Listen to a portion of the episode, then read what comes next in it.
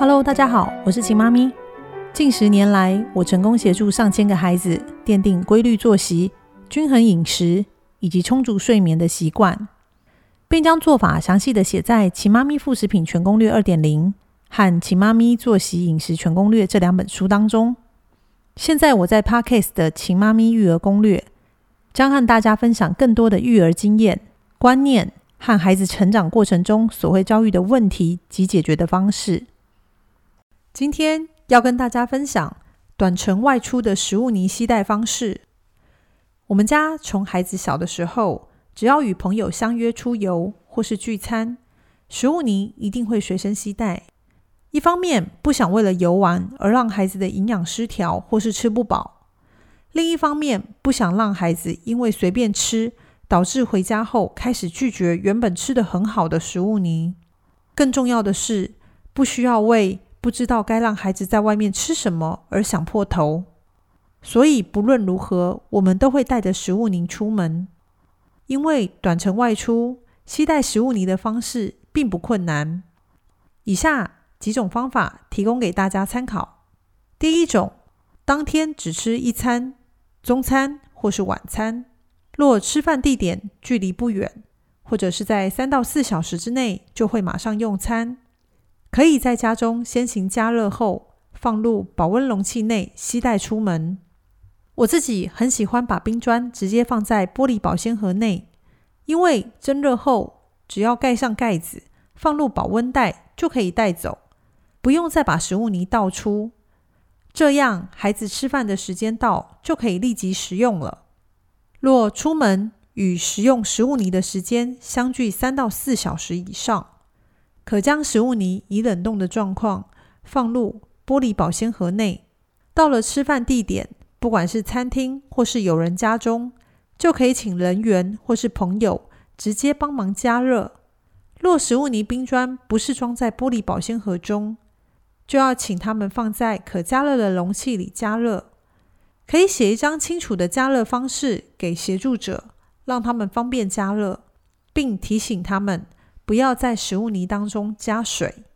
提醒一下，出门三小时以上，食物泥均可以以冷冻的状态携带，让食物泥慢慢融化。等到要加热时，也比较能够快速加热。第二种，当天会吃中餐和午餐。中餐的携带方式就如同刚刚我们所叙述的，晚餐。则将冷冻的食物泥先放入玻璃保鲜盒，或者是其他的容器中。等到了晚餐吃饭的地点，再依照上述的方式，请人员加热就可以了。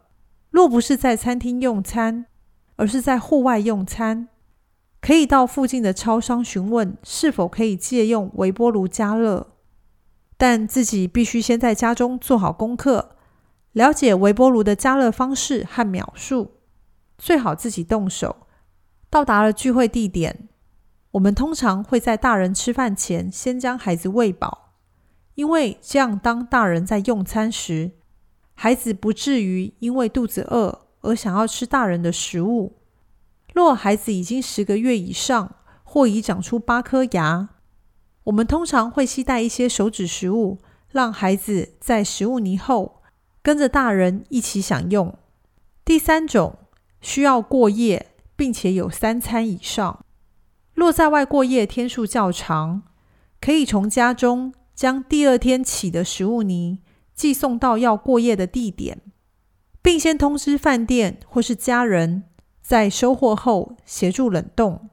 若开车且家中有较大的保冷设备，也可以随车携带。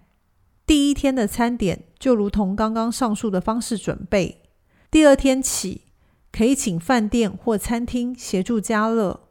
一样的，出门前必须先跟饭店或餐厅确认好是否可以协助加热。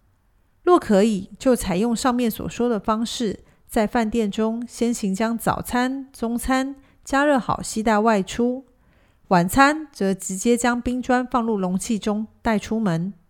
每天的方式，以此类推。提醒大家，由于夏季的天气炎热，加上每个人处理食物泥的方式不同，所以当食物泥加热后，若有搅拌或者是换容器，那保存的时间，请大家要自行斟酌，可能没有办法像上面所说的三到四个小时那么久。不要让食物泥闷在容器中放置过久，导致酸败。